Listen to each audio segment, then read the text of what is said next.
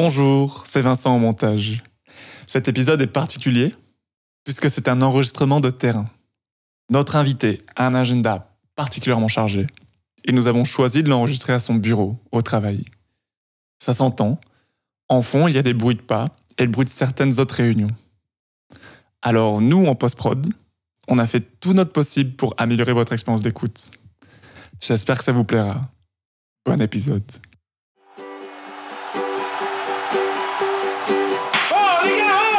Tu as peur de te dénuder Pourquoi J'ai peur parce que je suis timide. Qui je suis Dis-la, Muscle ton jeu sale petit enfant de putain.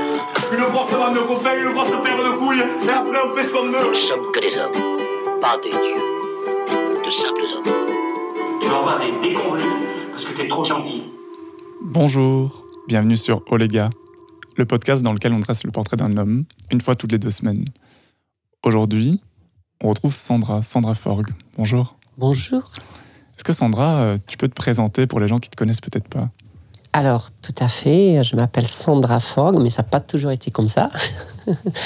Puisque je m'appelais Wilfried Forg, euh, j'ai fait du canoë biplace slalom pendant 15 ans. J'ai été champion du monde olympique avec mon équipier Franck Addison. Et euh, j'avais un problème euh, depuis l'âge de 8 ans où je ressentais euh, le besoin d'être une femme, chose que j'ai fait à 45 ans. J'ai fait une transition. Donc je suis une personne transidentitaire et aujourd'hui je m'appelle Sandra. Je suis une femme, enfin. Félicitations pour cette transition. Oui, il y a pas, c'est pas, c'est pas une compétition, mais euh, non, on est obligé de, à un moment donné, d'accepter ce que l'on est. Je crois que chacun des, des êtres humains fait avec ses forces et ses faiblesses, ses ressentis. Euh, puis il y a des tabous euh, qui naissent. Euh, Fut un temps, c'était l'homosexualité. Les gens ne, euh, se sentaient déjà différents, sauf que bah, c'était interdit, c'était tabou, il fallait pas en parler. Tout ça a bien explosé dans les années 50-60, donc c'est 1960. euh, et forcément, aujourd'hui, euh, la transidentité se, se traduit par un bouleversement social dans lequel on entend de plus en plus parler. Alors, on entend des gens dire Mon Dieu, on n'entend plus que ça. Il y a un lobbying trans, on va transformer tous nos, tous nos jeunes sans repères, sans rien. On va en faire une société complètement ahurissante. Et bon, la, réalité est bien autre, bien évidemment, puisqu'on est une extrême minorité de personnes à ne pas se sentir bien dans le genre qui nous est assigné à la naissance. Et bien voilà, bingo, j'en fais partie. Et, j'ai dû faire avec ça pendant des années, pendant euh, voire même des décennies. Euh, Le, plus dur a été pour moi de m'accepter, puisque je me suis refusé pendant des années. Et puis bon, euh, à un moment donné, je ne voyais plus aucun avenir en tant qu'homme, alors qu'en tant que femme, tout, m'appelait. Et voilà. Donc aujourd'hui, je suis ravie, IE, d'avoir fait ce, choix de vie. Et, je ne regrette rien, mais en même temps, je ne regrette pas mon ancienne vie non plus. Euh, en, tant que, euh, en tant que personne, euh, on, aime faire des choses dans la vie. Moi, ça m'a permis d'être un- sportif de très haut niveau, de rencontrer des personnes euh, extraordinaires, de, de, de faire ce que beaucoup de gens aimeraient pouvoir faire, gagner une médaille olympique, une médaille d'or olympique. Euh, Donc je ne regrette rien de ça et surtout je n'essaye pas de conjuguer cette période au féminin puisque de toute façon je n'étais pas une femme à ce moment-là. Je n'ai pas concouru contre des femmes donc je ne suis pas une sportive euh, de haut niveau. Même plutôt aujourd'hui je fais du handball euh, dans la catégorie des femmes et je suis sûrement pas de haut niveau. Mais voilà, donc euh, je vais aller, je vais venir sur des, sur des conjugaisons parfois au masculin, parfois au féminin, parce que voilà, j'ai vécu quand même 45 ans dans la peau d'un homme, donc je sais ce que c'est. Ok. Aujourd'hui, euh, on enregistre. Tu nous fais l'honneur de nous recevoir dans ton, dans ton euh, bureau de travail. Tu euh, es à la tête d'une- d'un département euh, informatique avec 50 personnes sous toi. Et à côté de ça, tu es euh, encore entraîneuse à l'avort pour euh, du canoë-kayak pour les jeunes. Alors, je suis, alors, je ne suis plus entraîneuse du club de, de, de Lavore parce que je, après le Covid, ça a été un petit peu compliqué de reprendre toutes ces activités. Puis j'en avais bien d'autres. Donc aujourd'hui, il y a des, des, entraîneurs qui ont repris le relais. Euh, et je m'excuse auprès de, de, ces jeunes euh, que j'ai un peu laissé tomber après le Covid. Mais par contre, je suis toujours président du conseil d'administration du CREPS à Toulouse. Euh, et là, je m'occupe aussi de, de politique sportive et de développement du sport euh, dans la région Occitanie. Ça me prend beaucoup de temps avec mon travail qui est lui très prenant puisque effectivement je travaille dans une société DSI, distribution de services industriels, qui emploie des personnes en situation de handicap ou éloignées de l'emploi.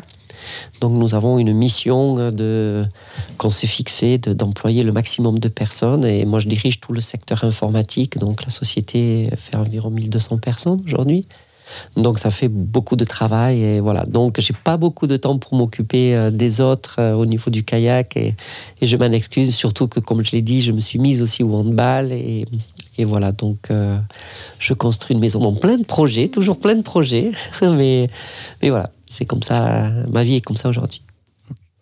Un épisode, du coup, on va parler de toi, ton vécu en tant autour de la transidentité, mais aussi peut-être un petit peu de la, transidentité et la place des, personnes trans dans le sport et le sport de haut niveau, un petit peu avec ta casquette du, du et ton expérience qui, a pour but quand même de donner un ton politique autour du sport euh, dans une région. Et toi, euh, peut-être que tu nous révéleras que tu as une idée pour euh, mieux catégoriser les personnes dans le sport.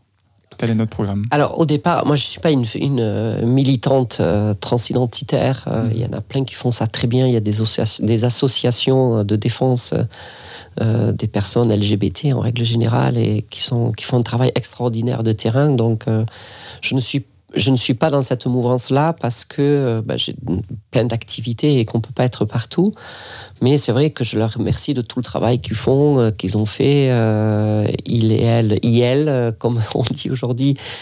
Mais c'est vrai que moi, j'ai pu faire ma transition parce que des personnes avaient milité auparavant et avaient fait ces, ouvert ces portes blindées de la de l'obscurantisme et, du tabou sur tout ce qui était transidentitaire. Donc, euh, par contre, c'est vrai que en tant que sportif ou sportive, j'ai toujours été dans euh, la volonté de, de clarté, euh, la volonté de, de rigueur et puis d'équité. Hein. Le sport, euh, moi j'aime beaucoup gagner, mais ça me déplaît pas de perdre si euh, les règles ont été respectées.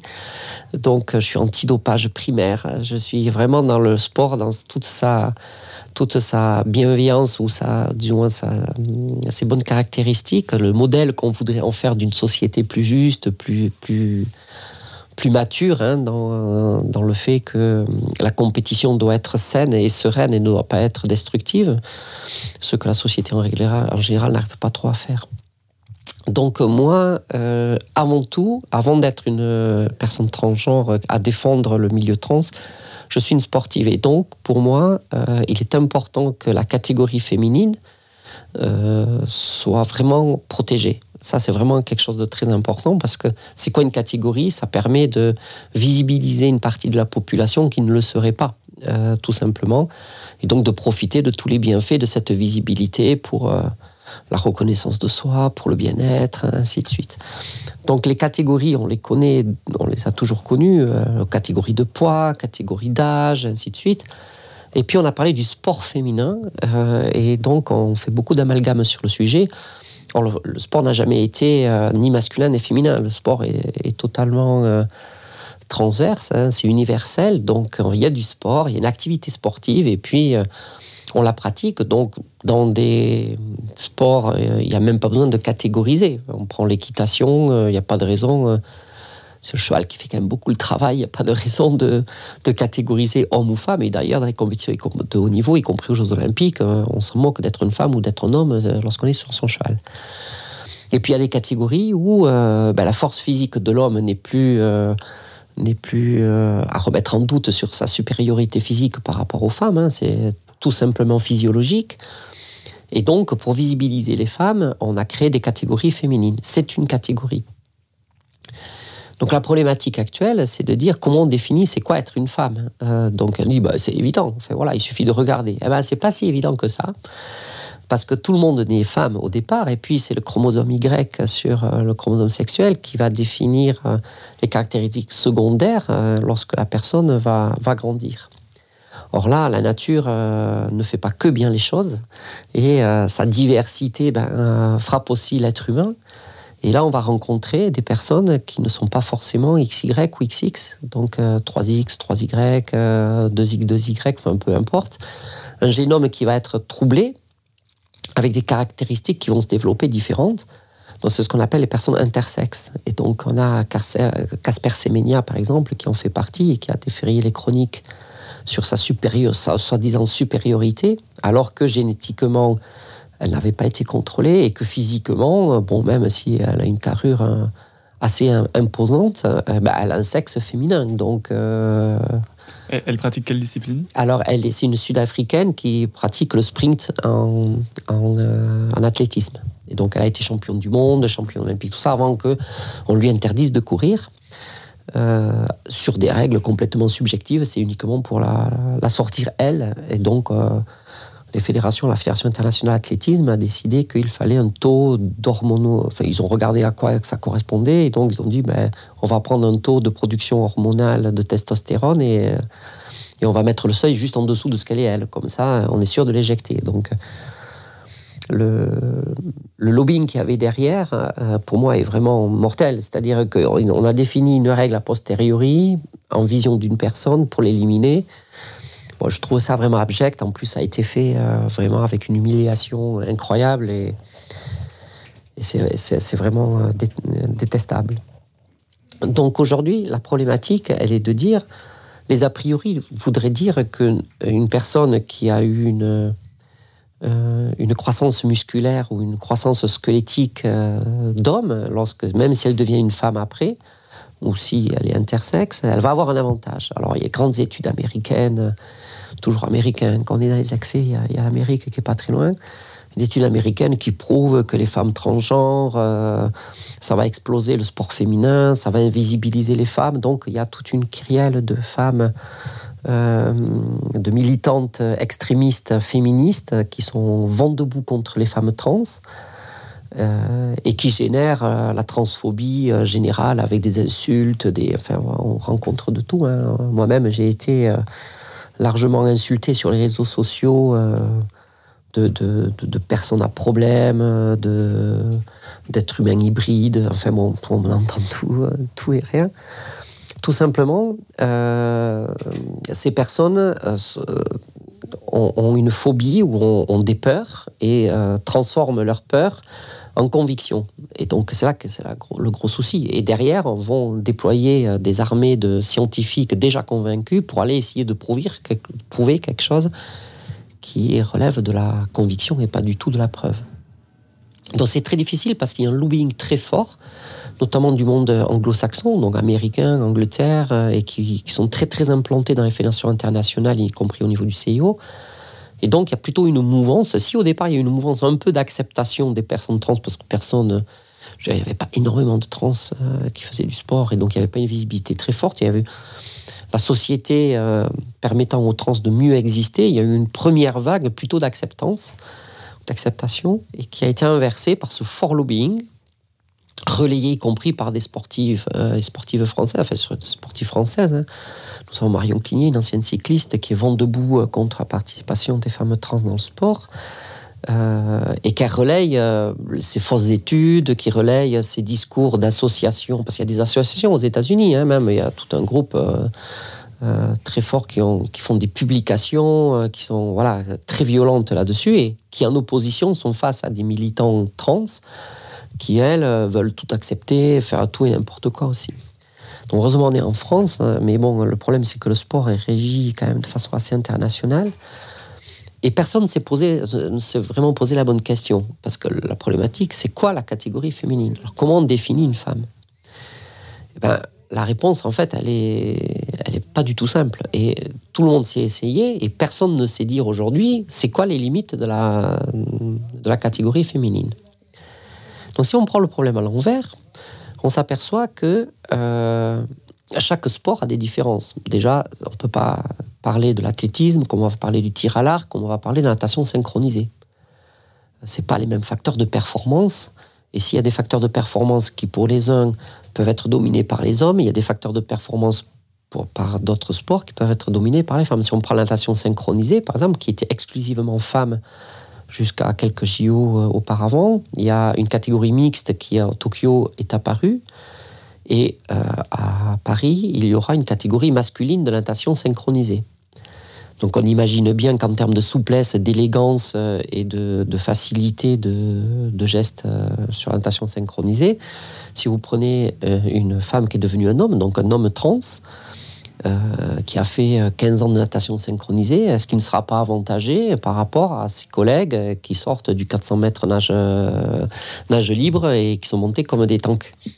Donc, euh, on peut se poser la question aussi dans ce sens-là. Alors que, basiquement, on dira, mais non, euh, dans le sport, euh, une femme peut devenir un homme, il n'y aura aucun, euh, aucun avantage. Pareil pour euh, le sport hi- hippisme. euh, Est-ce que est-ce qu'un jockey euh, trans ne sera pas avantagé par rapport à, quelqu'un qui était un homme d'origine plein d'autres sports comme ça, on peut l'imaginer.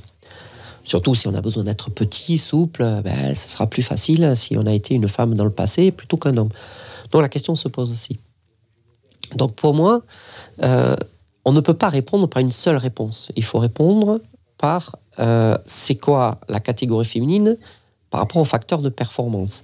Les facteurs de performance, euh, ça va être la puissance musculaire, ça va être le, ça va être la VO2 max, qu'on appelle la fameuse VO2 max, hein, c'est-à-dire la capacité euh, pulmonaire à régénérer euh, le sang dans les muscles, donc est très fortement lié à la capacité pulmonaire, mais aussi au taux d'hématocrite, c'est-à-dire le, taux de, globules rouges qu'on a dans le sang, et qui chute avec une hormonothérapie drastiquement.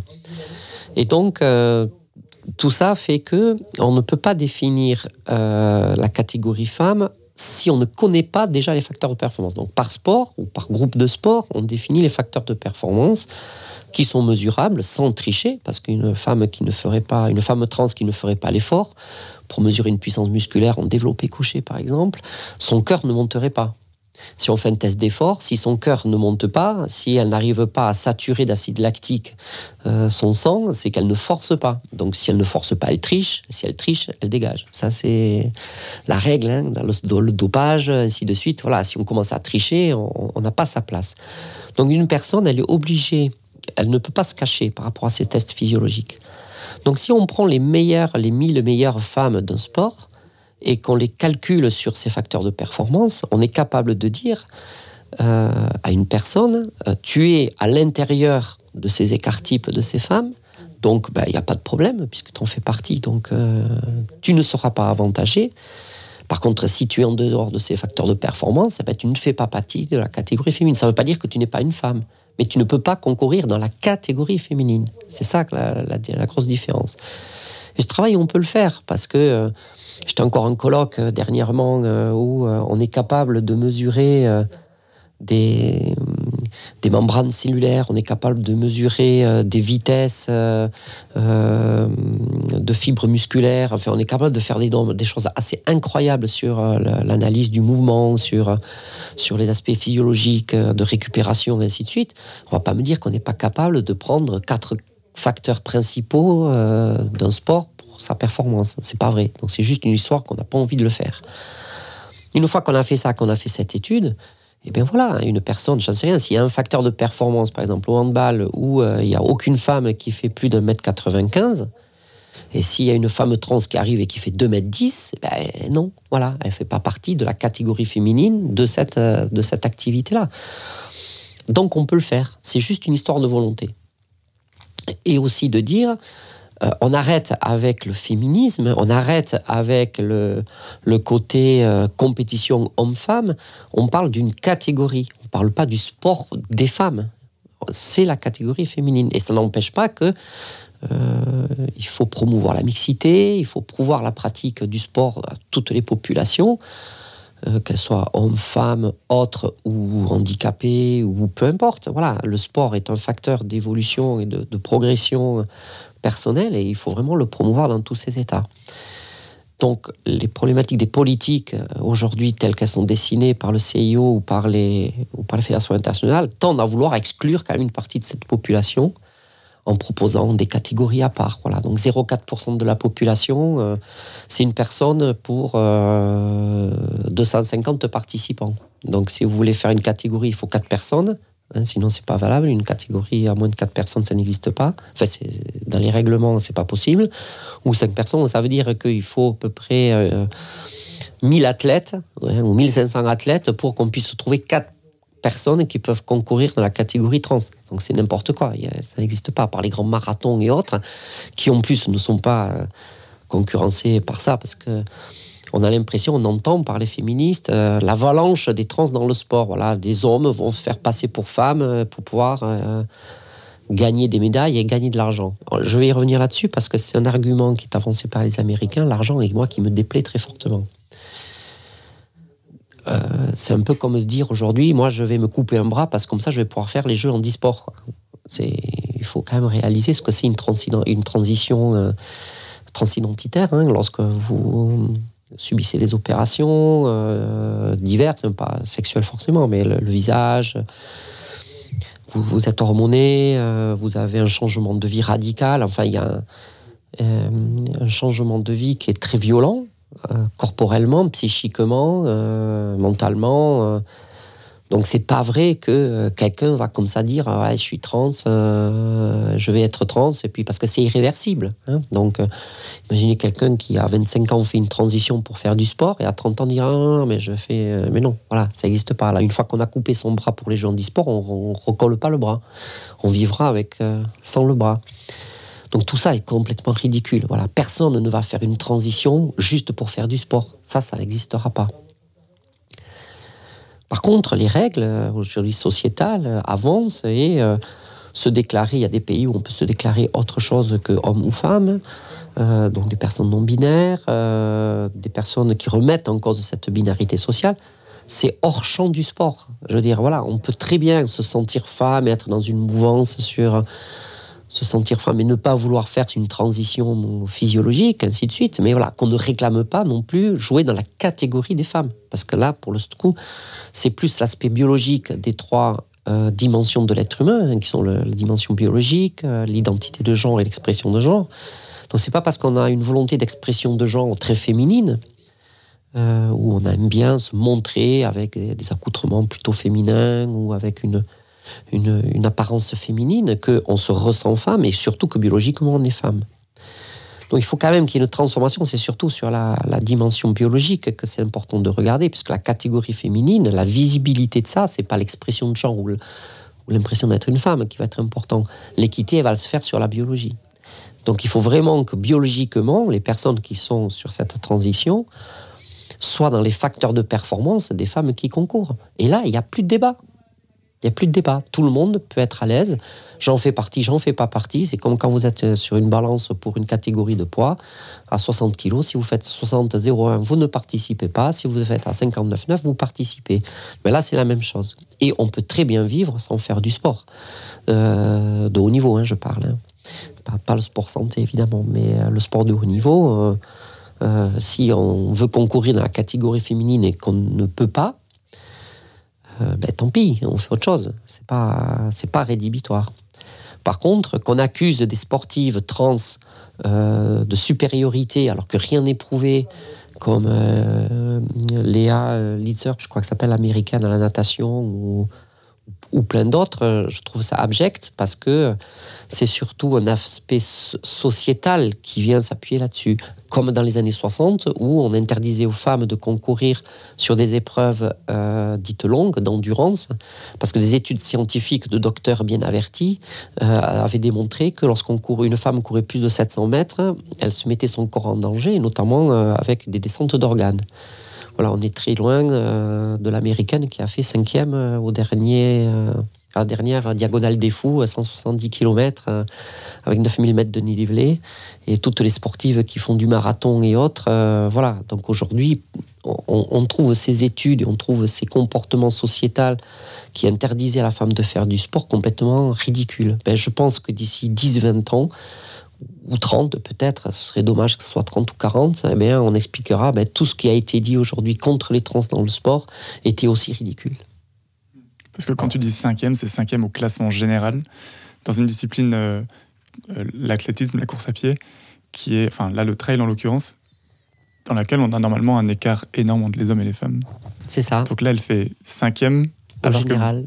au général, alors que biologiquement, ben, elle est moins capable de, de régénérer euh, l'oxygène dans ses muscles euh, parce qu'il y, parce y a des écarts biologiques juste liés au sexe Et de puissance musculaire. et de puissance musculaire. Donc, je pense qu'aujourd'hui, il faut mettre la science euh, à l'œuvre pour mieux définir c'est quoi la catégorie féminine dans chacun des sports. Et on aura des réponses différentes suivant les sports. Un argument qu'on entend beaucoup aussi, c'est un argument lié au niveau de testostérone. Est-ce que tu peux nous expliquer euh, pourquoi le fait d'avoir beaucoup de testostérone en soi ne, reflète pas forcément une capacité biologique plus grande? Alors, moi, je l'ai vécu puisque j'ai pris un traitement euh, qui m'a coupé la production de testostérone. Donc, euh, en l'espace de six mois, je suis passé de 3h15 au marathon à 3h50, avec même muscle, même entraînement, même tout. Simplement, je n'avais plus la testostérone. Donc, euh, ça avait fait quoi? Alors, déjà, ça avait fait chuter le taux d'hématocrite très fortement. Donc, pour le même effort musculaire, j'avais mon cœur qui montait, donc qui montait au-dessus de mon aérobie, donc je, je saturais. Ce qui fait que je n'étais pas en capacité de pouvoir utiliser mes muscles, qui eux- eux-mêmes n'avaient plus d'impulsion. Euh, la testostérone, ça a une capacité de prendre euh, une énergie très courte à un moment donné euh, aspect- sur un aspect euh, assez violent et qui crée une impulsion. Alors moi, je, l'avais vécu avec des portes que je pensais fermées. Donc j'ai essayé d'ouvrir. Je dis, mais pourquoi elle est fermée, cette porte? Et puis en fait, c'est pas du tout fermé. C'est que j'avais perdu la, la- puissance instantanée de, de, pouvoir baisser une poignée. Pareil pour des pots de fleurs, que tous les, les ans je rentrais euh, à l'hiver, et là je me dis, mais pourquoi il est collé euh? Après j'avais porté le pot de fleurs, donc j'avais perçu que j'avais quand même encore de la force physique, mais je n'avais plus l'impulsion d'arracher le pot. Et comme ça, petit à petit, je m'aperçois aussi que cette impulsion, mais dans une foulée, eh ben, ça va faire 3-4 cm de plus. Alors, c'est sûr que euh, on le voit bien en marathon, hein, on voit des hommes qui partent très vite euh, et puis qui s'écroulent après au bout de quelques temps parce qu'ils n'ont pas su gérer cette problématique de ne pas gérer cette impulsion parce qu'elle mange énormément d'énergie aussi. Mais c'est vrai que cette différence physiologique entre les hommes et les femmes, moi je l'ai vraiment vécu. Et la testostérone, la problématique, c'est qu'il y a deux facteurs. Il y a celui de la produire et celle, et celle de la synthétiser, c'est-à-dire d'avoir les récepteurs de cette testostérone. Donc, euh, vous pouvez parler un langage, et si une personne en face ne vous parle pas le langage, vous pouvez dire ce que vous voulez, la personne, elle ne réagira pas. Ben, c'est pareil pour les récepteurs. Et donc, il y a des personnes, on s'est aperçu, qui n'avaient pas de récepteurs. Il y avait même une, une- fille, euh, plusieurs, mais il y en a une qui a été détectée comme ça, c'est que à l'âge préadulte, hein, vers 18-20 ans, elle avait toujours pas eu de règles, euh, ainsi ils avaient fait plein de tests sanguins et tout, et puis il n'y avait rien qui, qui était déconnant, mais sauf qu'il y avait... Ils ne comprenaient pas pourquoi tout ça ne s'était pas déclenché. Et en fait, en faisant une IRM, ils se sont aperçus que cette femme n'avait pas d'utérus. Et quand ils ont fait un génome, euh, parce qu'il y a plusieurs raisons pour lesquelles il peut pas y avoir d'utérus, mais là, pour le coup, ils ont fait un génome et ils se sont aperçus que la personne était XY, vraiment euh, le génome euh, d'un mâle, quoi. hein. Et tout simplement, quand ils ont étudié, mais alors pourquoi ça n'a pas développé un corps d'homme Et ils se sont aperçus que les, récepteurs, enfin, ils ont trouvé les récepteurs de la testostérone, ils ont pu mesurer les testeurs de la testostérone chez cette personne qui n'avait aucune réaction à la testostérone. Donc au départ, quand l'hypophyse avait créé la testostérone, euh, euh, l'œstrogène et euh, la progestérone, eh bien, le, corps ne s'est pas mis en route sur les effets secondaires de la, du, Y, du, génome Y. Et donc, ben, ça a développé un corps d'une femme et qui était très bien dans son corps, très bien dans son esprit, sauf que ce n'était pas une femme, c'était un homme, génétiquement parlant. Et donc, là encore, les règles de l'international qui dit, voilà, si vous avez 5 nanomoles ou 6 ou 4 ou peu importe, ainsi de suite, c'est complètement arbitraire parce que c'est la production. Donc, c'est ce qui va circuler dans le sang, mais ça ne mesure pas la capacité de la personne à, en profiter. Donc, vous pouvez avoir des personnes qui, en dessous de 5 nanomoles, vont avoir un effet euh, d'enfer, et puis d'autres qui, à 7, 8, euh, n'en auront pas, parce que ou, ils auront très peu de... Donc, ce, côté de, mesurer la testostérone, ça va marcher pour un spectre de personnes, mais pas pour les autres. Et ils ont fait ça pour en définissant la catégorie féminine, ils ont essayé euh, plein de choses, mais en fait, à chaque fois, ils s'aperçoivent que, eh ben non, il y, a- quand même un nombre assez important de personnes qui ne répondent pas à ces critères-là et qui sont quand même à inclure. Donc, euh, pour moi, la seule solution, elle reste d'un point de vue euh, d'un point de vue euh, recherche sur euh, combien de personnes sont capables de faire tel effort dans la catégorie féminine et si vous rentrez dedans, vous rentrez dedans, si vous rentrez pas dedans, vous rentrez pas dedans. Donc c'est- très orienté sur la statistique, mais au final, c'est la seule manière de savoir si une personne peut ou pas œuvrer. Ok, d'accord.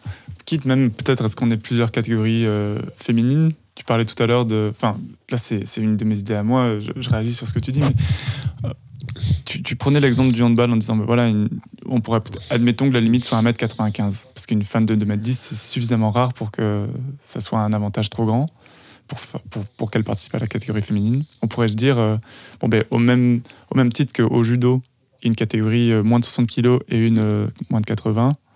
Euh, Peut-être qu'au handball, euh, on pourrait avoir une catégorie euh, féminine à moins d'un 95 et une à plus d'un mètre 95. Ouais, ben là c'est pareil, ça, ça revient comme la catégorie de personnes trans ou autres. C'est qu'il y a tellement peu de gens qui sont concernés par ça que, que, que ça m'étonnerait. Enfin, pour moi, ça n'a pas de signification de pouvoir organiser une manifestation avec, ce, avec ces critères-là. Oui. Euh, encore une fois, euh, une personne qui va faire 2m10, euh, ok, elle veut faire du handball, c'est génial. Si elle a un génome X- XX, bon, ben, et que c'est une femme dans tous ces, ben, elle va faire partie de ces écarts types. Donc, euh, ce sera la, la franche haute de, ce- de- de cette population-là. Donc, elle va œuvrer pour que les personnes trans puissent être peut-être plus grandes. Voilà, puisque les, les moyennes sur l'écart type vont s'améliorer. Mais très franchement, euh, pour moi, il y a, il y a quand même un moment donné où il faut, il faut qu'il y ait un critère d'équité. Mm. C'est vrai qu'une personne qui va faire 2m10 euh, dans un jeu de handball, euh, ben, elle va faire euh, forcément avoir des avantages parce qu'il suffira qu'elle lève le bras pour que personne ne puisse venir euh, l'embêter à, à- à réceptionner son ballon. Donc, moi, ça ne me dérange pas qu'il y ait, comme les catégories de poids ou autres, qu'il y ait une discrimination à ce moment-là. Encore une fois, elle a qu'à faire du basket, parce que là, pour le basket, euh, à 2m10, une femme, euh, ben, ça pourra le faire, parce que ça fera partie des critères de sélection, euh, je, dis n'importe quoi, de performance. Donc, encore une fois, il faut aussi que les personnes se mettent à cette place-là, de cette équité. quoi, hein. C'est-à-dire que si, si elles sont tellement au-delà de, de la moyenne euh, classique, ben, elle, elle ne sera pas à l'aise, les gens autour d'elle ne seront pas à l'aise. Alors on revient sur, sur cette histoire-là euh, du sport aux États-Unis. Le, premier argument que donnent les féministes contre la participation des femmes trans, c'est le fait que les, c'est encore, euh, pour vous dire, le, le- excusez-moi du terme, mais la débilité de la réflexion, c'est de dire c'est encore quelque chose contre les femmes où les hommes vont venir piquer l'argent aux femmes. Voilà l'argument qui est donné. C'est-à-dire ce sont des hommes qui vont, euh, parce que ne peuvent pas gagner d'argent dans la catégorie masculine, vont venir sciemment euh, bousculer la catégorie féminine en se faisant passer pour trans ou autre, pour venir piquer l'argent du sport féminin qui, euh, on s'est battu, ça fait 30 ans pour que les femmes puissent enfin toucher de l'argent dans le sport féminin, puissent gagner cet argent-là. Et là, ben, encore une fois, c'est les hommes qui vont venir nous le piquer. Enfin, moi, je, je- fais un super arrière euh, en entendant ça. D'abord, de vouloir faire du sport uniquement pour gagner de l'argent. Enfin, là, il y a un truc que je comprends pas. Parce que le sport, c'est tout sauf de l'argent. hein. parce que l'argent, oui, économique, euh, ou de la musique, on va produire quelque chose qui est sur une, une phase de certitude. Alors, sur le côté spectacle, peut-être, mais euh, comment on peut associer du sport à de l'argent, ça, moi, c'est un truc qui me dépasse. Que ça en soit une résultante, euh, oui, que ça soit une conséquence, euh, pourquoi pas. Enfin, ça, à la limite, euh, euh, voilà, le monde du spectacle en est une preuve. Mais que ça soit un but, là, moi, je comprends pas. Alors, que, le commun des mortels qui n'ait jamais fait de sport euh, le pense, c'est- pas un problème. Parce que... Mais quand vous avez fait du sport de haut niveau, pensez que vous faites ça pour pouvoir gagner de l'argent, là, euh, il n'y a que les Américaines pour penser ça. Quoi, hein. C'est tellement de sacrifices, c'est tellement euh, une mentalité, une construction, une part de l'identité.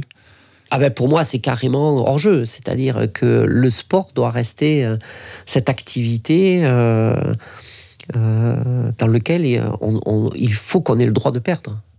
Hmm. Il faut qu'on ait le droit de perdre. Si on n'a pas, la, si on n'a pas la capacité de perdre, euh, on fait plus de sport. On n'est plus dans le, dans, le, dans le jeu, on n'est plus dans la mesure, on n'est plus dans l'exemplarité. On est dans le mercantile, on est dans euh, l'économie, on est dans le euh, dans la comparaison, on est f- en fait dans ce, que le sport est censé venir améliorer, la condition humaine. Là, on est dans le pire du pire, quoi. C'est-à-dire qu'on est, on va trafiquer, on va se doper, on- puisqu'on ne peut plus perdre, on va faire en sorte de gagner. Ça, c'est juste anti-sport complet. J'aimerais beaucoup qu'on revienne sur euh, la testostérone, parce que c'est un argument sur lequel euh, c'est très facile d'avoir des convictions, je trouve. Soit de se dire, euh, même dans la vie en général, ah oui, la testostérone, c'est vraiment ce qui différencie les hommes des femmes. Les hommes sont plus agressifs et c'est à cause de ça. Ou, alors, si comme moi, on a lu beaucoup de choses féministes, de presque vouloir. Aujourd'hui, j'en suis à un stade où j'ai presque envie de gommer le fait que la testostérone, ça change quelque chose. Les femmes aussi en ont. Et en fait, la réalité de ce qu'apporte la testostérone, elle est très difficile à comprendre entre les hommes et les femmes parce que chacun ne vit euh, qu'une de ces réalités. Et comme on l'a tout le temps, on a du mal à se rendre compte de ce que c'est parce que ça fait tellement partie de notre quotidien et de nous. Et ce que je trouve intéressant, c'est euh, que toi, tu as eu l'occasion de vivre euh, une quarantaine d'années en tant qu'homme. Puis à un moment, on te l'a enlevé, donc tu as vu une différence.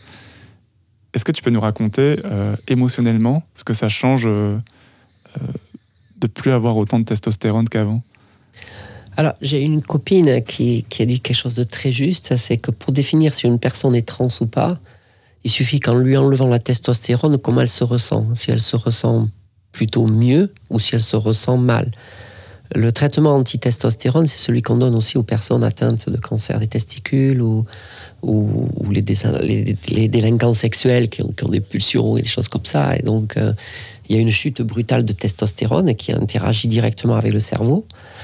Et donc, euh, il suffit aussi de parler aux femmes, euh, aux hommes trans, donc des femmes qui deviennent des hommes, qu'est-ce que fait leur injection de testostérone et comment ils le, comment ils le ressentent. Voilà. Et dans les deux sens, ou les trois sens, c'est assez mortel. C'est c'est assez rapide. Et euh, dans le sens inverse, par exemple, celui que j'ai vécu, donc j'avais de la testostérone et en plus j'avais fait les mesures au grand Dieu, j'espérais d'être un peu intersexe puis d'avoir une explication à ma transidentité. Pas du tout, j'avais un taux de testostérone de champion olympique, donc euh, j'avais le génome XY dans le truc euh, purement bestial euh, pour être un homme parfait, mais euh, c'était pas du tout moi. Mais voilà, c'était mes caractéristiques physiques. Et ces caractéristiques physiques, quand j'ai enlevé la testostérone, j'ai ressenti un bien intérieur incroyable. Et quand j'ai essayé d'analyser ce bien intérieur, il était par le fait justement que je n'avais plus ces bouffées d'agressivité. Euh, on ne s'aperçoit pas en tant qu'homme que pour un rien ou pour un truc, on peut avoir un genre de, de boule d'énergie qui monte euh, et, qui nous sert, hein, qui sert à l'homme à faire un truc plus costaud, plus truc. Voilà, on n'arrive pas à mettre les skis sur sa galerie. À un moment donné, ça nous énerve, on arrache le truc, on finit par le mettre. Ben, ça, ça va être la testostérone qui va réussir à faire ça. Vous verrez jamais une femme euh, euh, qui est déjà à bout de force euh, aller chercher un brin d'énergie là où elle n'a pas pour finir de monter un truc. Parce que ça, c'est encore, je pense, une capacité qui est liée à cette, à cette testostérone. C'est pas pour rien qu'on mettait la testostérone aux, aux, sportives est-allemandes qui avaient des performances. Qui, euh, voilà, il y y a tous les records ont explosé à l'époque par les filles de l'Est de l'Est allemande. On a vu les dégâts que ça faisait sur ces femmes-là. Il y en a qui se sont suicidées, il y a eu des mutilations. Enfin, ça a été un, désastre biologique incroyable. Euh, des personnes qui ont fini par faire des transitions. euh, enfin, ça a été un massacre. Donc non, l'effet de la testostérone n'est pas une pure invention euh, psychologique, elle est un vrai fait réel. C'est une hormone mâle qui euh, surexcite les muscles, euh, qui permet d'avoir une supériorité musculaire, qui permet d'avoir un développement de réflexes plus, plus rapide, un geste plus rapide, et qui est aussi un régulateur émotionnel. C'est-à-dire que face à un danger très fort, la testostérone va vous remplir d'une certaine sagesse au combat ou d'agressivité au combat, mais sans avoir un déferlement de peur ou de trucs panique qui. Et moi, je le ressens parce que euh, voilà, une porte qui claque, je pouvais me retourner avec cette sensation un peu dominante euh, dire il se passe quoi, il faut intervenir sur quoi? Là aujourd'hui, il y a une porte qui claque, euh, je saute sous la table. Quoi. C'est, euh, je Tu me te surprends à sursauter déjà. Ouais, je me sens sursauter, je me fais des peurs que je n'avais pas. euh, Il y a un aspect, comme on n'arrive plus à synthétiser cette force et cette énergie, euh, il y a le doute qui s'installe sur sa capacité à pouvoir réagir. Donc, euh, on est plus en phase de protection, de, de se protéger, de se cacher, qu'en phase euh, de- d'affronter ou d'agresser. Ça n'empêche pas qu'on peut être femme et avoir un énervement et péter un boulon et tout, casser dans la maison, c'est pas le problème. Mais euh, la testostérone va permettre de monter le- graduellement ou de descendre graduellement. Quand on est une fille, qu'on n'a pas autant de testostérone, qu'on en a très peu, on va avoir des émotions beaucoup plus fortes, beaucoup plus euh, violentes, euh, avec des doutes, avec des pleurs, avec des rires, avec voilà, et puis en avoir euh, dix fois dans la journée qui changent. Et ça, c'est surprenant au départ. Moi, j'ai, j'avais pas cette habitude-là et euh, me suis surprise à, à, pleurer sur des choses complètement ridicules ou à changer d'état d'esprit euh, très rapidement. Chose qui m'arrivait pas forcément à l'époque. Donc, euh, non, la testostérone. Alors, il n'y a pas que la testostérone, parce qu'il y a l'ostrogène derrière. Il y a physiologiquement, euh, c'est pas vrai. On n'est pas monté pareil, les femmes et les hommes, c'est pas vrai. Par contre, là où on met des différences, euh, notamment le patriarcat, là où on met euh, la supériorité de l'homme par rapport à la femme, c'est complètement ridicule parce que sur beaucoup de facteurs, même les facteurs prégnants de la société d'aujourd'hui, les femmes sont parfois même plus costauds que les hommes euh, en termes de régularité, de sérieux, de, de capacité d'analyse, de, de contrôler ce qui se passe autour d'elles, de management. Il y, a- y a plein de choses gé- géniaux qui sont faits par les femmes.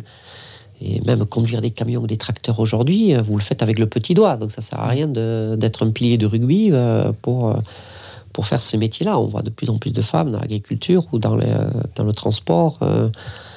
c'est- pas gênant. Donc là où il y a une vraie différence, c'est dans la capacité de, combat physique, hein, je parle, et dans la force pure de ouais de- d'action et sur lequel la société d'aujourd'hui est capable de faire des adaptations. euh, Mm.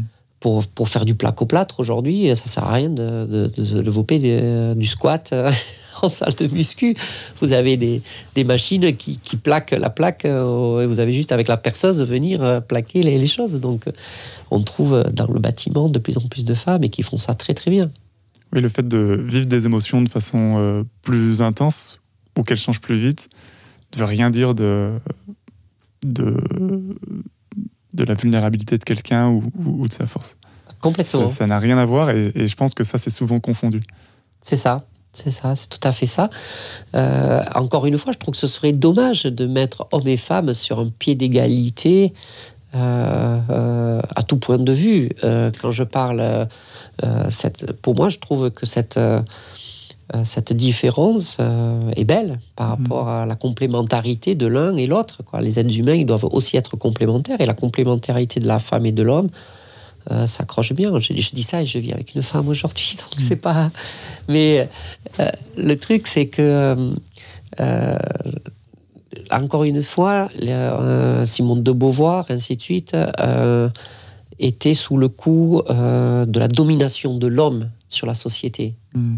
Euh, plus que sur la femme, parce que c'est la domination de l'homme sur euh, l'enfant, sur la femme, sur le machin. L'homme, c'était voilà, euh, c'était l'être absolu. L'homme blanc, évidemment, parce que le noir passait même après le gamin. Voilà. Donc il y avait la femme, le gamin et le noir. Euh, Donc une vision de la société tellement étriquée, tellement obscurante, avec un obscurantisme incroyable, que c'est juste oublier de regarder la nature. Voilà. Et dans la nature, euh, ben, la femelle a sa place, le mâle a sa place, euh, là où il la trouve d'ailleurs. Mm. Pas forcément euh, formaté. hein. L'homme, il doit pas être costaud, euh, bourrin, et, et la femme frêle et dominée. C'est pas ça du tout. Mais c'est que on trouve des équilibres. Vous avez des hommes très très sensibles. qui adore être avec des femmes fortes. Euh, et, et tout le monde se, est en complémentarité. Donc, surtout, ce qui est important, c'est d'accepter tout le monde, d'accepter les différences de tout le monde et de trouver son alter ego parce que la, vie seule est quand même beaucoup moins marrant que, marrante que, que, qu'en couple, hein, tout simplement. euh, euh, et malheureusement, la société fabrique de plus en plus de personnes isolées. Euh, mais encore une fois, de vouloir balayer euh, tous les stéréotypes de genre, euh, tous les stéréotypes de... Je pense que c'est oublier aussi que 98% des gens se retrouvent très bien dans leur euh, corps, leur genre, euh, euh, leur identité de genre ou leur expression de genre. Donc, c'est pas parce que 2% ne se retrouvent pas là-dedans qu'il faut ignorer les 98. Ce que j'ai trouvé hyper intéressant et qui m'a beaucoup surpris tout à l'heure, c'est que tu partageais que toi, tu as observé le comportement euh, de ton coéquipier Franck et de certains de tes, euh, de tes amis euh, changer envers toi quand tu es devenue une femme? Oui, alors tout à fait, et ça me déplaît pas, j'avoue. C'est vrai que qu'on était une bande de potes, on était équipe de France, euh, donc euh, on était concurrents sur l'eau, on était très amis en dehors. euh. C'est plutôt, c'est plutôt un sport de bonhomme, non, le kayak? Non, non, Non? non, parce qu'en plus c'est un sport là, quand on- le, le vêtement est une jupe, donc pour fermer le trou, le trou d'Iloire pour, ne- pour que l'eau ne rentre pas dans le kayak ou le canoë. Euh, non, non, c'est euh, les compétitions. euh, Il y a hommes et femmes en même temps les mêmes jours. c'est sur les mêmes parcours. Donc il y a vraiment une très forte intégration de la femme dans ce sport. Donc non, non, c'est pas un problème là-dessus. C'est simplement qu'on était bien entre potes de l'équipe de France. Euh, dans lequel il y avait des fois des, enfin il y avait les filles aussi qui étaient là, hein, euh, mais c'est vrai que le canoë Epiplace, on avait une équipe euh, assez soudée et même si on était concurrents sur l'eau, on était très potes. On faisait des stages, on faisait des, des sports co, euh, ainsi de suite. Et cette équipe, fédérée autour d'un entraîneur qui malheureusement nous a quittés, euh, est très amis. Et tous les six mois, on aime bien se retrouver euh, 20 ans après euh, à faire des, choses un peu extraordinaires. Euh, Dernièrement, on était avec Martin Fourcade, faire du biathlon. On a été sur le bateau de Yannick Bestaven après l'arrivée du Vendée Globe. Euh, on, va faire, on a fait une, une semaine en autonomie en Finlande. Enfin, voilà, on fait des trucs assez sympas.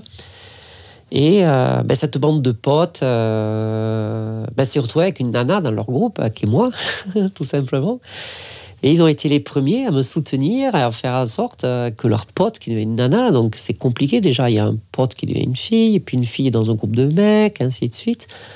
Et puis au final, ben, je m'aperçois qu'aujourd'hui, ben, ils, sont, ils sont très attentifs à moi, euh, ils sont plutôt bienveillants. Ben, par exemple, typiquement, euh, en Finlande, j'ai eu un coup de moins sur un jour, là j'étais très fatigué, un peu malade, je suis tombé dans l'eau d'ailleurs.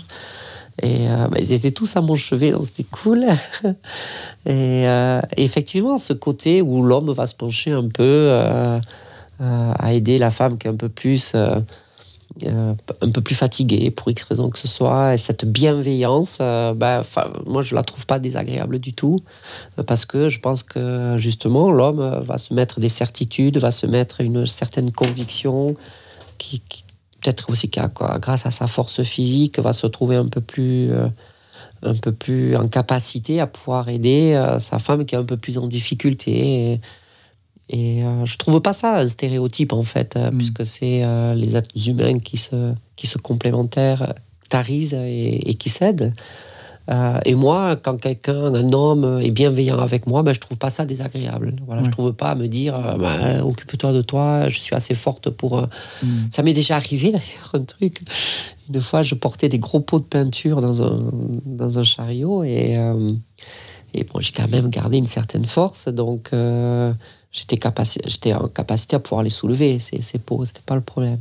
Il y a un homme qui était arrivé et qui s'est proposé pour me mettre les pots dans mon coffre. Et naturellement, je lui ai dit, mais oui, oui, avec grand plaisir. Et il m'a apporté les pots. Il a, il a plus chié que moi, je pense. Euh, et eh ben, j'étais super fière, j'étais super contente de moi. Et j'ai trouvé ça un geste qui est, voilà, de, faire rentrer les femmes en premier. Enfin, ces petits gestes du quotidien, euh, du respect de l'autre, qui veut dire euh, bienvenue dans ma vie, euh, qui veut dire bienvenue dans ma vie, eh ben, moi, je, trouverais ça dommage de les, de les, de les écarter. Moi, ce qui me surprenait de ce que tu partageais, c'était que hum, tu sentais une bienveillance en, qu'il n'y avait pas forcément dans votre relation avec Franck euh, avant, si j'ai bien compris. Y avait plutôt une relation de. euh, De potes où vous osiez moins vous montrer vulnérable. Et Oui, maintenant, ah c'est bah, plus carrément. OK. Carrément, quand on fait un, un équipage comme ça, on ne peut pas être vulnérable. Donc, on peut aider l'autre s'il a un problème, mais c'est un aveu de faiblesse. Mm. Euh, donc, on était euh, très complémentaires en plus, parce qu'en plus, euh, physiquement, moi, j'étais le gros bourrin à l'époque. hein. Mon surnom, c'était le gros en équipe de France. J'étais très musculeux, euh, j'étais très. euh, euh, je surjouais ce côté un peu viril de l'affaire et lui il était plus fluet, plus, plus en difficulté physique avec des, des facultés d'aé- aérobie donc de longue distance plus fortes donc il avait d'autres capacités que moi et on était vraiment très complémentaires l'un et l'autre mais c'est vrai que depuis que je suis devenue une femme je le sens bienveillant je le sens à l'écoute de mes problèmes et puis euh, et puis moi je trouve ça très chouette je me laisse faire euh, parce que ça me plaît, euh, ou carrément que j'en ressens le besoin. Donc c'est pour ça, je- je- j'entends déjà les féministes dire, mais enfin, qu'est-ce qu'elle dit, mais qu'est-ce qu'elle est conne à, dire que, que voilà, la femme est inférieure à l'autre, à l'homme qui doit être à sa bienveillance. Non, non, moi, je- encore une fois, je vis avec une femme, on se débrouille toute seule, euh, on est en train de construire une maison toutes les deux. euh, euh, on conduit des mini pelles, on fait du béton et tout ça. C'est- pas le problème. c'est pas le problème de ça. C'est simplement que je trouve que la différence des hommes et des femmes, c'est la diversité, c'est la beauté de l'être humain, et que je vois pas pourquoi une femme devrait devenir un mec et qu'un mec devrait devenir une femme. Mhm. Ça n'empêche pas une femme d'être costaud, d'être euh, voilà com- comme on l'est moi et ma compagne, et ça n'empêche pas un mec d'être euh, euh, très sensible, euh, très humain et très à l'ouverture. Il y a de tout, et il faut faire avec ça. C'est juste trouver la complémentarité avec les gens avec qui on a envie de vivre et avec qui on a envie de partager des- ces moments-là. Et, euh, mais tout mettre en, enlevant le genre, en enlevant euh, les différences, en fait, on accentue ces différences. Et il y a pourtant des moments où euh, ces, changements, ces changements t'ont surpris, des changements auxquels tu t'attendais pas forcément. Par exemple, quand tu te retrouves au milieu de tes, tes potes mecs, tu te rends compte que tu as moins ta place pour parler maintenant, ou alors en réunion ou avant, toi qui euh, étais un homme, on te laissait parler. Euh, maintenant, tu te retrouves à te faire couper la parole. Et ça, Ouais, alors ça, ça a été une de mes premières surprises. euh, effectivement, quand je suis devenue une femme, euh, au bout d'un certain temps, moi, j'ai pas eu, j'ai pas été éduquée en tant que femme, ou je n'ai pas vécu en tant qu'adolescente, enfin jeune fille et adolescente, le comportement des autres vis-à-vis de moi. Plutôt une relation donc de garçon, donc euh, j'avais toute ma place euh, n'importe où, sauf peut-être dans les discussions de filles. Moi, j'étais très attirée pour aller vers les discussions de filles, sauf que quand un mec arrive dans une, un groupe de filles, évidemment, la discussion elle change. Donc moi, je ne pouvais pas profiter de ce, de ce moment de fille. Et ça, ça me manquait beaucoup. Euh, du coup, ce que je me suis aperçu, c'est qu'effectivement, les hommes ne font pas, et c'est pas contre les hommes, mais ne font pas exprès d'avoir ce fait, ce, ce- cette discrimination euh, quotidienne. Euh, tout simplement parce que les hommes ont les habitudes, voilà, est-ce que c'est biologique, est-ce que c'est un apprentissage, j'en sais rien, mais c'est un fait que euh, les petits garçons, ils se, ils se font une compète entre eux, on se tape sur l'épaule, on se confronte, on se machin, voilà, il y a un peu un combat, beaucoup moins chez les filles. Euh, et ce combat-là, euh, ben, il se traduit parce qu'on monte et donc euh, lorsqu'on va être sur des réunions ou est-ce qu'on va être entre mecs, il va y avoir une forme de combat, de mesure que même les hommes n'ont même plus la perception. Hein, j'ai fait ça, mais moi j'ai fait ça. Il y a un peu une compète, quoi. Voilà, il y a un peu une compète et ça beaucoup moins chez les filles, y compris dans des choses très intellectuelles. hein.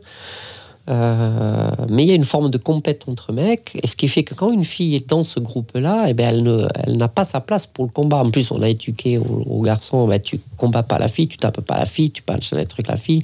Mais du coup, c'est l'exclure aussi.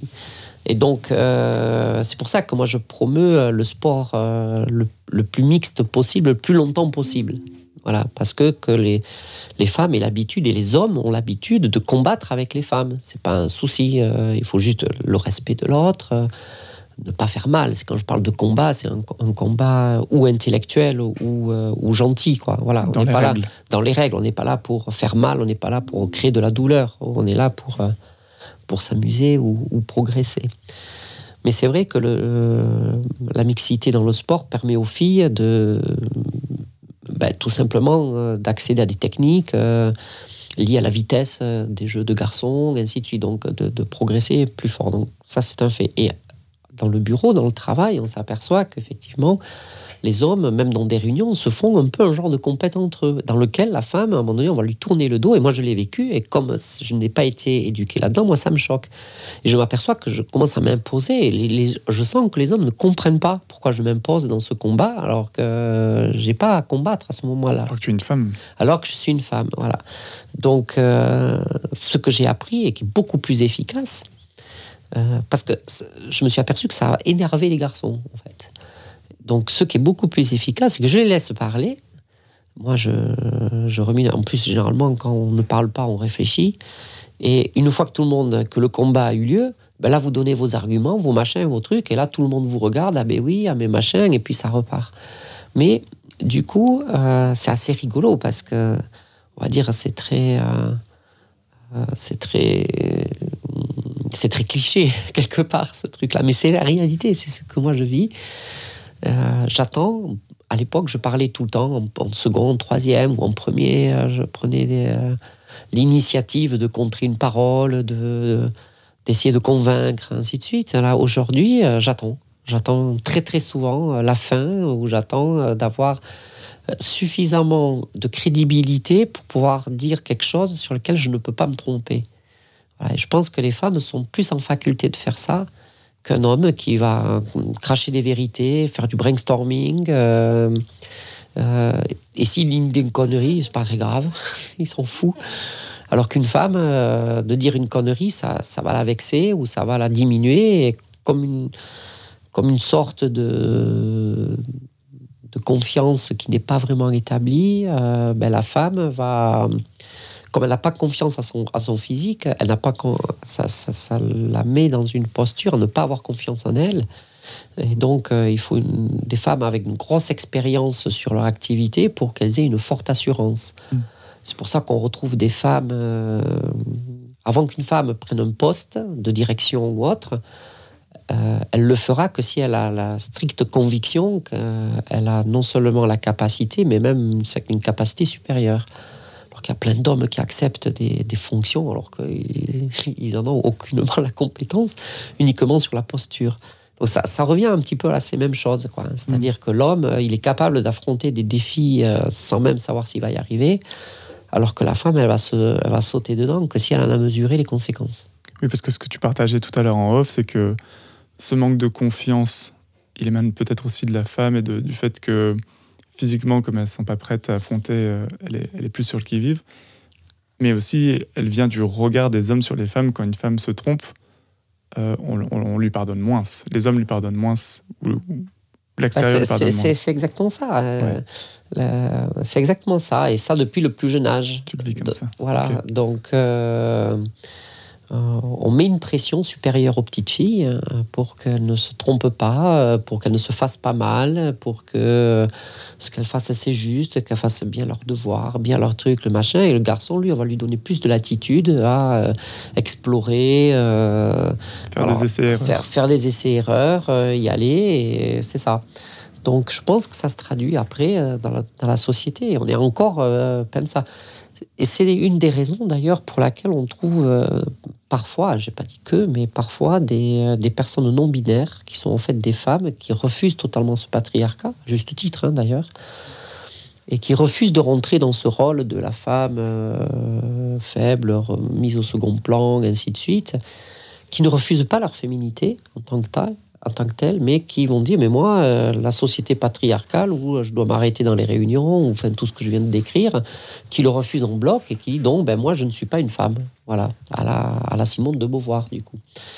Euh, donc toutes les toutes les personnes non binaires ne sont pas comme ça hein, que je fasse pas une, une euh, je synthétise pas quelque chose de euh, de général, je ne généralise pas quelque chose qui serait faux. Mais on en retrouve, on en retrouve, et du coup, il faut se pencher sur la, la, question. Euh, si une femme va rentrer dans ces principes-là ou ne veut pas rentrer dans ces principes-là, comment elle le fait? Donc il y a quand même une forme euh, de, de, réflexion à mener, notamment au niveau des hommes. Comment mieux accepter les femmes dans son combat, dans les combats, dans les voilà, qu'aujourd'hui, une femme n'est pas. Si elle ne veut pas combattre, elle ne combat pas, mais si elle veut combattre, l'intégrer. Et c'est pour ça qu'encore une fois, je pense que le sport a un rôle à jouer, notamment par rapport à cette mixité. Non pas, euh, par exemple, chez les jeunes catégories, euh, on sait que le développement physique des, hommes sera supérieur au même âge, euh, pas forcément une maturité intellectuelle ou, ou autre. Donc, on n'est pas obligé de faire jouer hommes et femmes du même âge la mixité peut être aussi avec des femmes un peu plus âgées, donc plus matures physiquement, avec des jeunes euh, moins âgés. De, créer une mixité où le physique n'est pas un problème. Mhm. Et pour que toute l'intégration sociale, elle, continue à se faire. Ça, c'est vraiment important. Comme euh, on en parlait tout à l'heure en off, le, il y, a, le pays, la Nouvelle-Zélande, où euh, les critères de jeu ne sont pas des âges, mais sont des, critères plus physiques. Si vous mesurez tant, vous faites ça. Au rugby. Au rugby, voilà. Euh, en canoë-kayak, par exemple, vous avez en France euh, la, Nationale 3 n'est pas âgée. Voilà, que vous soyez cadet ou que vous soyez vétéran, vous êtes en Nationale 3 si vous, êtes, vous concourez sous la même, la même bannière. Du coup, ça permet à des vieux de, de mieux communiquer avec des jeunes sur les mêmes compétitions, et ainsi de suite. Et donc, moi, je pense que euh, les jeunes catégories doivent mieux s'organiser dans les sports pour accentuer la transition entre les vieux et les jeunes et entre les femmes et les hommes. On arrive doucement à la fin de cet épisode. Si ça te va, j'aimerais beaucoup qu'on finisse sur euh, le moment où toi tu as annoncé euh, au reste du, directoire du, du CREPS ta transition ce que tu étais prête à faire et puis euh, la réponse que l'État t'a donnée Alors ouais, c'est un, événement, un épisode de ma vie euh, très intense. Euh, j'avoue que quand j'étais sportif de haut niveau, la transidentité me permettait de, de m'évader. Voilà, quand vous avez une pression énorme, vous avez une minute et demie ou deux minutes pour faire votre, votre course, que vous jouez dix ans de votre vie, vous êtes entraîné deux fois par jour et en une minute et demie, tout est fini. Euh, il faut savoir se mettre dans un état second, ainsi de suite. Et moi, avec ma transidentité, je partais vite dans mes rêves d'être une femme, ainsi de suite. Et donc, euh, c'était facile pour moi de, décrocher de la pression. Et on était connus, pour mon équipe et moi-même, d'avoir euh, un mental de fer et, et d'être à 110% de nos capacités lors des compétitions. Ça, je l'ai inversé après, c'est-à-dire quand j'ai fait ma transidentité, euh, quand j'ai fait ma transition, pardon, euh, bah là, il y a le sportif de haut niveau qui est revenu, ou la sportive de haut niveau qui est revenue, et, là où des personnes n'auraient pas osé, moi j'ai osé, et je me suis dit, bon, euh, il se peut que dans ma vie, beaucoup de choses s'arrêtent. Si je suis refusé, si je suis exclu, j'avais même prévu potentiellement de m'échapper au Canada chez ma cousine qui était en avance euh, le Canada sur les, questions transidentitaires. Mais si j'étais en France pas très bien accueilli sur cette décision, euh, j'ai prévu une limite basse de, ma vie à refaire totalement. Euh, tant pis, j'abandonnais tout ici, puis je partais, mais je faisais quand même ma transition. La version haute, c'était celle de vivre euh, le maximum de ce que je vivais en tant que femme, en tant qu'homme, mais le vivre en tant que femme. Et je savais que le crêpe s'arrêterait. C'est quelque chose de très institutionnel dans lequel euh, vous avez euh, autant la cour, vous avez la Cour des comptes, vous avez le ministère du budget qui est là, vous, vous traitez des questions qui sont pas super fun, quoi. Hein. C'est les budgets, les chiffres, tout ce qui est économique tout ce qui est euh, relations, euh, ressources humaines. Vous avez le, directeur des sports qui est là, donc le préfet, sous l'égide du préfet. Vous avez euh, le conseil régional, vous avez le département, la ville, le rectorat. il y a, de grand, grand, grandes messes de, choses très très sérieuses. Je ne m'imaginais pas que ça puisse passer.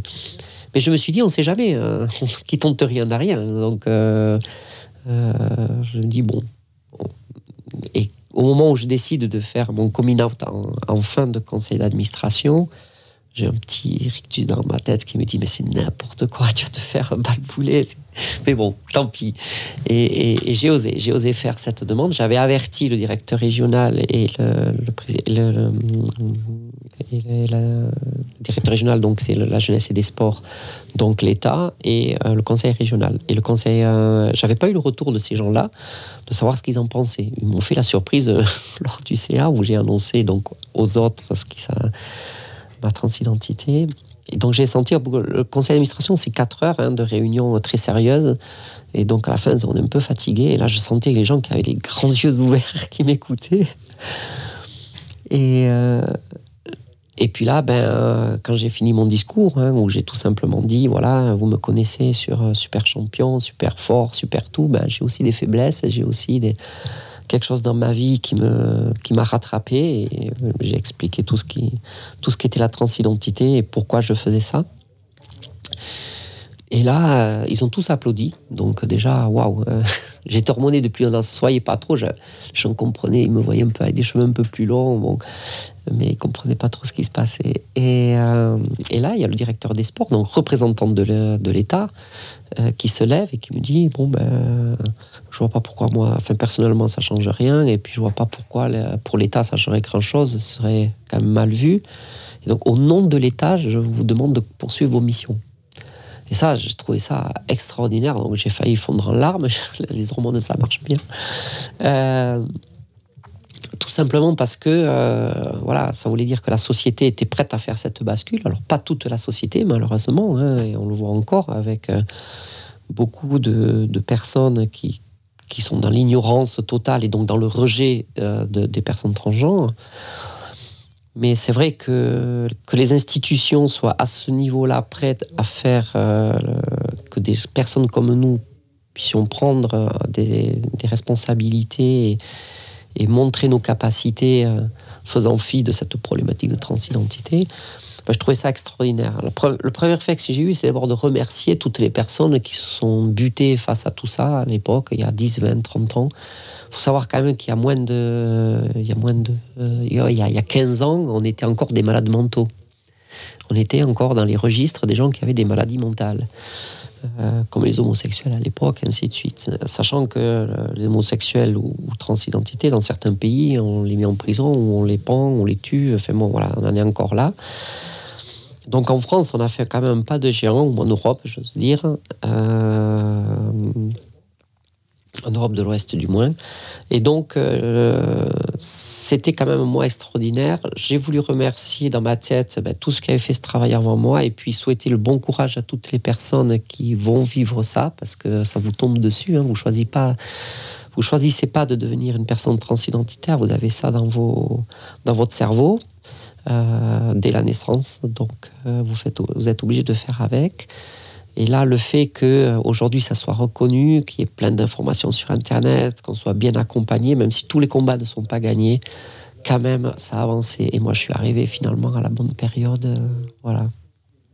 Et puis même l'État, parce que ce, que, ce qui est peut-être évident pour toi, mais, mais qui n'était pas pour moi et peut-être pas pour l'auditoire, c'est que ce monsieur qui prend la parole au nom de l'État, il prend pas la parole en tant qu'individu. Il a fait remonter l'information dans sa chaîne de commandement, ça a pris plus d'un mois, et il y a... Alors jusqu'où c'est remonté, je, je sais pas, tu vas nous dire, mais c'est vraiment Bah, une position de l'État qui dit, nous on veut que notre présidente soit une personne transidentitaire, on, on accepte ça et on accepte d'être exposé à ça, c'est normal pour nous. Bah, je sais pas jusqu'où c'est monté, mais je pense que c'est monté jusqu'au ministère des Sports, oui. Voire peut-être le ministre. Sandra, merci beaucoup pour tout ce partage, pour ce moment.